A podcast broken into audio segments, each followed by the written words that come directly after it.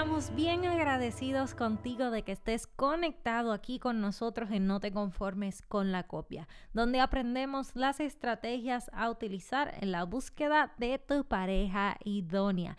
Y queremos invitarte a que te unas a nuestra familia buscándonos por Linaje Escogido Music en todas las redes sociales. ¿Qué podrás encontrar ahí? Nuestra música, videos, prédicas y mucho contenido que de seguro será de edificación para tu vida. Muchas bendiciones a todos los que nos están viendo, los que nos están escuchando también. Una vez más con otro episodio de No te conformes con la copia. Estamos aquí hoy en este día con unos invitados muy especiales, una pareja que nos está acompañando desde Bogotá, Colombia. Está Juan José Sánchez y su amada esposa Claudia Castellanos. ¿Cómo están en este día? ¿Cómo están? Buenas noches. Pues nada, muy contentos de, poder estar aquí con ustedes compartiendo este espacio y, bueno, con mucha expectativa de todo lo que vamos a hablar. Así es, muy agradecidos y muy contentos de todo lo que va a pasar esta noche. So, um, quería hacerle una, una última pregunta para ambos. En, en sus nueve años de matrimonio, ¿cuál ha sido la lección más importante que han aprendido? Uy, yo tengo varias. Pero mira, yo, quiero centrar en, algo que, creo que también es muy bíblico y es que definitivamente es mejor dar que recibir. ¿Cómo, ¿Cómo lo aplico yo en el matrimonio? Es en eso que estamos hablando. No solamente cuando yo estoy en la búsqueda de mi esposo, yo doy en el sentido que me preparo, perdono lo que tengo que perdonar, em, eh, supero lo que tengo que superar, le llevo a Dios todo lo que sé que no le va a gustar o no va a estar bien en una relación, sino que también en el marco de ya siendo casados, siempre tengo que estar viendo es qué tengo que dar, qué tengo que dar, porque eso al final mi esposo lo ve y eso le hace a él también activarse. Entonces, esa es la manera en que nosotros vemos cómo la fe se activa en nuestro matrimonio. Yo no le digo a Dios, Dios, cámbialo, pero yo también le pregunto, ¿qué debo hacer yo para que Él cambie en eso que yo te estoy pidiendo? Porque no es solamente que Dios haga, sino que yo desde mi humanidad aporte. Y ya llegar a un punto en que mi humanidad no me permite más y ya viene la divinidad y Dios me dice, listo, ya hiciste tú, activaste, ahora yo entro. Y tenemos muchos ejemplos en términos de, de, bueno, después les contaremos del peso de Juanjo, cómo logró el bajar de peso después de tener más de 40 kilos, o sea, hoy está 40 kilos más liviano que hace un año, pero ha sido así, ha sido siempre un tema de Dios, dar, dar, dar, porque yo voy a recibir. Y lo he visto en mi matrimonio, he visto que yo hago cosas que mi esposo me dice que le parecen importantes y asimismo, digamos que ha sido un ejercicio recíproco y cuando yo me dedico a pensar en eso, en cómo servirlo a través de lo que le doy, al final él también se activa, me da y siempre estoy recibiendo. Entonces es un ciclo que no tenemos que, o sea, que no deberíamos detener porque, porque pues la idea es que esto crezca. Y si yo me detengo esperando que él haga, pues llega un punto en que él me va a decir, pues no voy a hacer porque es que tampoco estoy viendo de tu parte. Entonces creo que para mí el dar ha sido eh, una, gran, una gran lección que sigue siendo parte de nuestro matrimonio. Yo tengo tres puntos rápidos para compartir y es uno, el fundamento es Dios. La única garantía que tú tienes en el matrimonio es que tu pareja tenga una relación con Dios. Yo traía tema de celos porque pues fui infiel, vi infidelidades en la familia, en fin, muchas cosas. Entonces, cuando llegué con Clau, una vez se bajó del carro y dejó el celular. Entonces, de una. La tentación. Bueno, era el Blackberry en esa época todavía. Y el, el me, pues mecánicamente yo dije, cojo el celular y se lo reviso como hacía antes. Y yo fui a coger el celular esta vez, ya con Jesús ahí sentado conmigo. Y no me dijo nada, sino que se, re, o sea, yo, dentro de mi, de, mi, de mi relación con Dios, yo sabía que él se reía. Y yo, me decía, yo, como que, ¿qué pasa? Me decía, ¿por qué dudas? Yo le dije, tengo miedo que me sea infiel, tengo miedo de que eh, vuelva con su exnovio, o que se esté hablando con él y me esté engañando. Y él me decía, porque los hombres somos demasiado competitivos, a veces nos pasamos de la raya porque uno quiere ser el más poderoso, el de más plata, el de mejor cargo, eh, lo que sea. Siempre uno está como el más. Y Dios me dijo, tú primero estás fuera de competencia, porque siempre va a haber alguien más grande que tú, más fuerte que tú, con más plata que tú, más ungido que tú. Entonces, tú no estás en una competencia. Y dos, ella no te va a ser infiel a ti porque me ama a mí, no por lo que tú eres. Cuando Dios me dijo eso, yo me quité una carga encima impresionante y es cuando aplicamos los principios de Dios y dejamos que Él actúe, nos quitamos esas cargas. Entonces ahí volvió la confianza en mi vida Hoy en día viajamos, yo estoy en el medio de la música, que es bien complicado muchas veces, de eventos, y nunca se me pasa por la mente, o de mi esposa, yo le pedí a Dios que le cambiara de trabajo y que viajara y que viajara sola, y ella viaja con sus jefes hombres y todo, jamás se me pasa por la cabeza de que ella me va a ser infiel. Eh, y pues dentro de mi relación también, porque Dios me lo advirtió. Él me dijo, donde tú le seas infiel a tu esposa, se te derrumba todo. De hecho, estuve en Dallas este año y me compré este anillo hice un pacto con Dios en la iglesia de Gateway Worship. y este fue un pacto que renové con Dios de no serle infiel a mi esposa y estar lejos de la pornografía y cualquier cosa pues, en la que uno es muy atacado. Pues porque es algo que uno tiene, es una realidad y uno tiene que hablar eso y uno tiene que eh, expresarlo porque tuve la pornografía blanda en todo lado. Entonces, que nunca se me olvide, por más, porque obviamente era un homeless y ya ahorita eh, gracias a nuestro matrimonio se han abierto los cielos y somos testigos de eso. Usted se casa y se abren los cielos. Es, no se te olvide de dónde viniste, porque el día en que yo les envío a mi esposa se cae todo. Entonces digamos que por eso es tan importante cuando decimos es la base, y no desde la religión, sino de verdad tenga un compromiso con Dios y de verdad tenga su cremallera arriba, controle sus ojos y enfóquese en las cosas que necesita su hogar y sea un sacerdote de su hogar traiga seguridad. Entonces digamos que pues eso por un lado. Dos, le estamos hablando de lo más duro, ¿no? La comunicación. La comunicación es súper importante y puede sonar cliché, pero comunicación franca y directa. ¿Listo? Antes de casarnos, por ejemplo, una vez en Latinoamérica uno le da muchas vueltas a las cosas. Y si tú necesitas preguntar algo, pregúntalo. Directo. Directo, o sea, uno le da mil vueltas, no. Por ejemplo, yo no sabía si ella era virgen o no. Yo no, obviamente no lo estaba exigiendo, pero uno dice, no, me da pena preguntar eso. ¿Qué hicimos? Nos hicimos un test de 20 preguntas. Eso fue antes de, cuadrarnos, porque ella trabajaba en una universidad. Yo le iba a hacer un test de universidad con todas las preguntas. Yo le dije, yo le dije hagámonos todas las preguntas que nos da, que nos sonroja hacernoslas de frente. Porque es la vida de uno y uno necesita saber las cosas. Y fue un ejercicio espectacular porque fueron preguntas en común y confirmaciones, por ejemplo. Sí, esa fue una confirmación más. ¿Cuántos hijos quieres tener? Dijimos tres y tres. ¿Amas los animales? Pues si no amas los animales, la corto porque no amo. O sea, yo dormía con un perro arrunchado dentro de mi cama. En fin, muchas cosas que, que pasaron. Eh, y no, no, tiene que ser igual la persona, ojo, porque muchas veces creemos que, ah, tiene que ser igual a mí para que sea mi mujer ideal, no. Eh, por ejemplo, ella ama el fútbol, yo prefiero ir de compras. Entonces... Eh, no se supone que sea al revés. Exacto. Cambiaron los roles ahí, sí. Total. Entonces, una confirmación fue, eh, por ejemplo, ella decía, eh, de gustos, yo voy al estadio porque venden un dedo de queso delicioso. Ella va por el partido, entonces cuando yo le dije, ¿te gusta el fútbol? Sí, me dijo, el dedo de queso en el campinillo. No puede ser que esta princesa se coma un dedo de queso en el estadio del campinillo.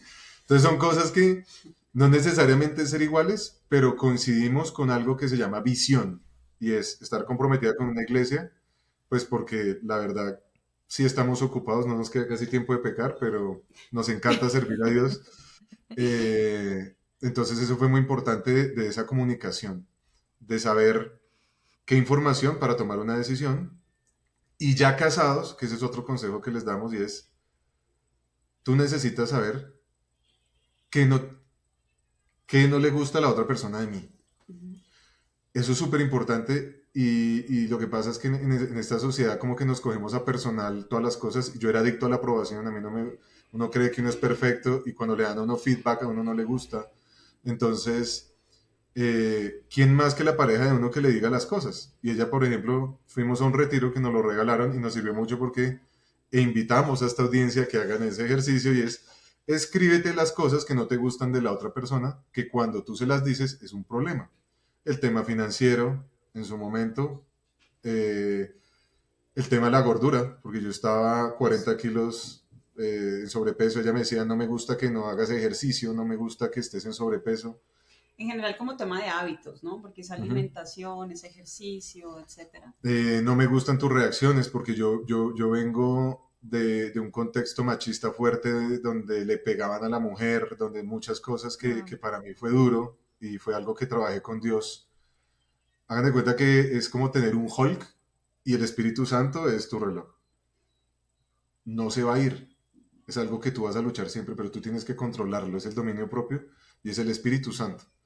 Entonces, eh, eso fue importante. ¿Por qué? Porque amar no es decir te amo, sino precisamente con las acciones, morir al yo, morir a mi comida, morir a mis gustos, a mi envidia, a todo, para que esté feliz la otra persona. ¡Eh, rayo, gorillo! Mira, de verdad que, bueno, eh, en este podcast no hemos casi que tenido que hacer preguntas. Yo estoy que hablo mucho, perdón. No, no, no, no, tú tranquilo, déjate llevar, que nosotros fluimos. Este, no, um, me llamó, me llama demasiado la atención todo lo que han venido mencionando. Me encanta la idea de, eh, no había escuchado antes de hacer una lista de preguntas que, que tal vez eh, no se atreven a hacerse de frente. Si nosotros eh, mencionamos mucho, tienes que preguntarle a tu pareja antes de casarte, tienes que saber información crítica. La persona tiene deudas o la persona este, tiene cosas del pasado, cosas, enfermedades. enfermedades eh, Exacto, muchas cosas. Hay personas que se casan hoy en día y se casan bajo engaño. Este, o pues que simplemente sin saber cosas críticas que tal vez hasta cambiarían, eh, podrían cambiar hasta su decisión, ¿verdad? De, estar con esa persona enlazada para el resto de vida. Y no es garantía que diga que es cristiano, perdóname que te interrumpa, no es garantía. Exactamente. Sí, eh, nosotros eh, mencionamos mucho eso por nuestras experiencias también personales, porque de de la iglesia si decimos, ok, pues para yo evitar el yugo desigual solo tengo que buscar a alguien de la iglesia, pero en la iglesia hay 500 jóvenes, ¿cuál de ellos es la mejor opción como quiera? Vas a necesitar a Dios para poderlo identificar. Y, y eso no te exime de conocer a una persona que no, eh, no sea la mejor opción este, y que esté en la iglesia y que diga ser cristiano, pero que aunque la persona sea buena, no sea lo suficientemente buena para estar en tu vida para el resto de la vida. Entonces, eh, y, lo digo verdad, en, mi caso eh, tuve un, un, novio de la misma iglesia que yo y me retaba a que me suicidara, me invitó a que me fuera a vivir con él. Este, así que por eso nosotros hacemos mucho énfasis en eso. Este, y Juan José me encantó, perdón.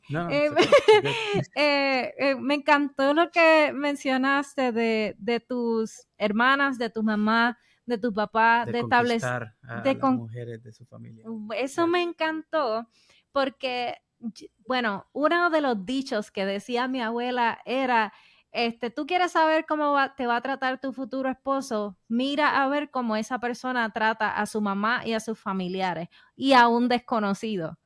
Este, y siempre me decían eso, pero hay personas que todavía en este tiempo no le dan importancia a eso, no le dan importancia al mandamiento de honra a tu padre y a tu madre, de realmente no ir al matrimonio con sombras o, huecos o heridas que podrían abrirse luego de casarse.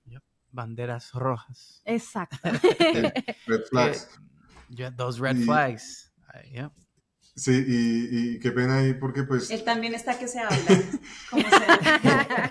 a mí me gusta hablar de, de, de, de las realidades y, de lo que ha sido difícil para nosotros y, está la familia extendida, que tú tocaste algo muy importante y es, para mí siempre la bandera ha sido la honra, es la mejor inversión que tú puedes hacer porque la palabra dice que te va bien en todo y tendrás larga vida, ¿sí? Y dice, honra a los padres. Mm, eso incluye a tus suegros. Eso incluye a la familia extendida. Y una vez cree que no, y me hicieron esto, y sí, pasamos momentos difíciles, a mí se me endureció el corazón, llegué a ser fariseo, eh, Dios me dijo fariseo, eso es lo peor que no le puede pasar en la vida. Eh, ¿Por qué? Porque uno tiene sus versículos, ¿no? Por ejemplo, cuando hay un versículo que dice que uno va a una casa y no lo tratan bien, ¿uno qué hace? Eh, dust off your sandals and... Sacúdete las sandalias y sigue. Se sacude el polvo. Entonces yo dije, yo no vuelvo donde mis suegros. Y, entonces eso, es ser fariseo. Sí, porque por, por, cosas que uno tiene, entonces uno también acomoda eso y, eso, no, eso no fue chévere. Eh, poder uno entender, poder uno honrar, porque ese es el ministerio de Jesús. El ministerio no es honra solamente a tus papás, independientemente de lo que hagan, sino porque ellos son tus papás y yo los escogí. Tú escoges no solamente tu esposa, tú escoges la familia y son mis papás. Entonces, ¿qué pasa? Si yo maldigo a mis suegros, maldigo a su hija y maldigo a su hija y me maldigo a mí porque somos uno. Y es un círculo donde tú espiritualmente no vas a salir. ¿Por qué? Por tener divisiones, por tener la falta de perdón, las diferencias. Y no ha sido fácil, de hecho, pues estamos aquí dando esta charla porque eh, tuvimos una gran victoria final con, con, ese tema y fue como poder perdonar definitivamente eh, a mi familia extendida. Obviamente ya lo venía haciendo, eh, pero todo ha un proceso pero que tú ya no tengas nada en el corazón, que tú puedas abrazar, que tú puedas honrar, que tú puedas disfrutar, que puedas compartir esos momentos, pues es espectacular. Y Dios, digamos que no me iba a dar autoridad para, por ejemplo, casar una pareja, yo estando, no siendo testimonio de eso. Entonces, digamos que si bien uno no va a estar perfecto, tú sí tienes que tener cosas claras y es amar a tu familia porque les digo, yo con Claudia yo le puedo regalar un diamante, lo que sea. Acuérdense que ella no se casó conmigo por plata, aunque ya estoy más valorizado, pero ella, ella siempre amaba, por ejemplo, que yo estuviera bien con su familia, que yo tuviera detalles con sus sobrinos, que yo honrara a mis suegros, que yo estuviera pendiente de ellos. Eso es lo que verdaderamente la enamora de ella, no, no los diamantes ni, ni otras cosas. Wow. yo, yo creo que, hemos aprendido mucho hoy y yo le doy las gracias a, ustedes, ¿verdad? Por compartir todo eso. Este, suena, yo no sé, pero suena a telenovela las historias de ustedes. esa, esas cartas que, que escribía, yo soy bien bien peliculera, o sea, yo me hago la, la, imagen en mi mente y yo como que, wow, qué brutal. Este, yo creo que es algo muy, muy bonito y que es bonito que se comparta esa, esa fe puesta en obra, ¿verdad? Este, y es un orgullo, este, que ustedes llevan nueve años de casado y todavía, Juan José, eh, Claudia te mira, pero mira como si fueras la última Coca-Cola del desierto, papá. O sea que usted está bien valorado, pero hace rato. hace rato, ya, ya usted pasó eh, todas las pruebas, así que muy, muy orgullosa de su historia. Este, yo espero que la puedan seguir contando eh, y que tal vez puedan estar con nosotros en, en otro momento que podamos este, abundar sobre otros aspectos. No tocamos la parte de, del ministerio, de cómo lo manejan, de cómo manejan su trabajo secular también. Este, pero creo que son eh, un ejemplo a seguir y un testimonio que muchos de nuestros jóvenes deberían tomar como ejemplo, ¿verdad? Este, sabemos que fue largo el camino, pero pues Dios llega a tiempo, nos prepara y ustedes le, eh, le, dieron ese tiempo a Dios de prepararlos para que finalmente estuvieran juntos. Así que esto me parece, mira, mejor que haber ido al cine, Corilla. Así que gracias un montón, Juan José y, Claudia, por estar con nosotros hoy. Esperamos que este episodio haya sido de bendición para tu vida, así como lo ha sido para nosotros. Podrán escuchar esta entrevista en nuestro canal de YouTube y en todas las plataformas de podcast. Si disfrutas de este contenido, por favor dale like, compártelo y únete a nuestras redes sociales. Somos Joan y Sami de Linaje Escogido y este es tu programa No te conformes con la copia borðs skóla gópjar